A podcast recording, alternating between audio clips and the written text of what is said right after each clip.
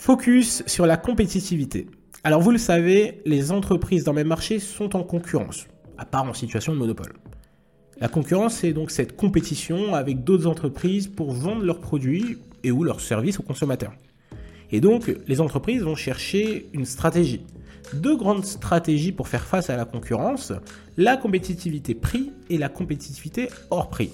Donc la compétitivité, c'est le fait de se démarquer de notre concurrence, donc soit en baissant les prix plus faibles que nos concurrents, c'est ce qu'on appelle la compétitivité prix, soit en cherchant à se démarquer de la concurrence par la qualité des produits, des services qu'on va proposer, ou bien par l'image de marque, par l'ergonomie ou les innovations.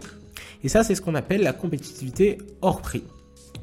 Donc deux grandes stratégies, deux grandes compétitivités que vont mettre en place les entreprises afin d'attirer les clients chez eux. Le niveau de concurrence, il va donc avoir une conséquence sur le prix et sur la qualité des produits.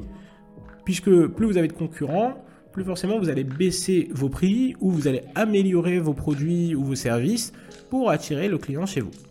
Ainsi, la concurrence conduit à une baisse des prix, conduit à une diversité de l'offre, bien sûr, vous avez davantage de choix, ainsi qu'à la présence de produits davantage innovants. Je vous dis bonne révision et à bientôt.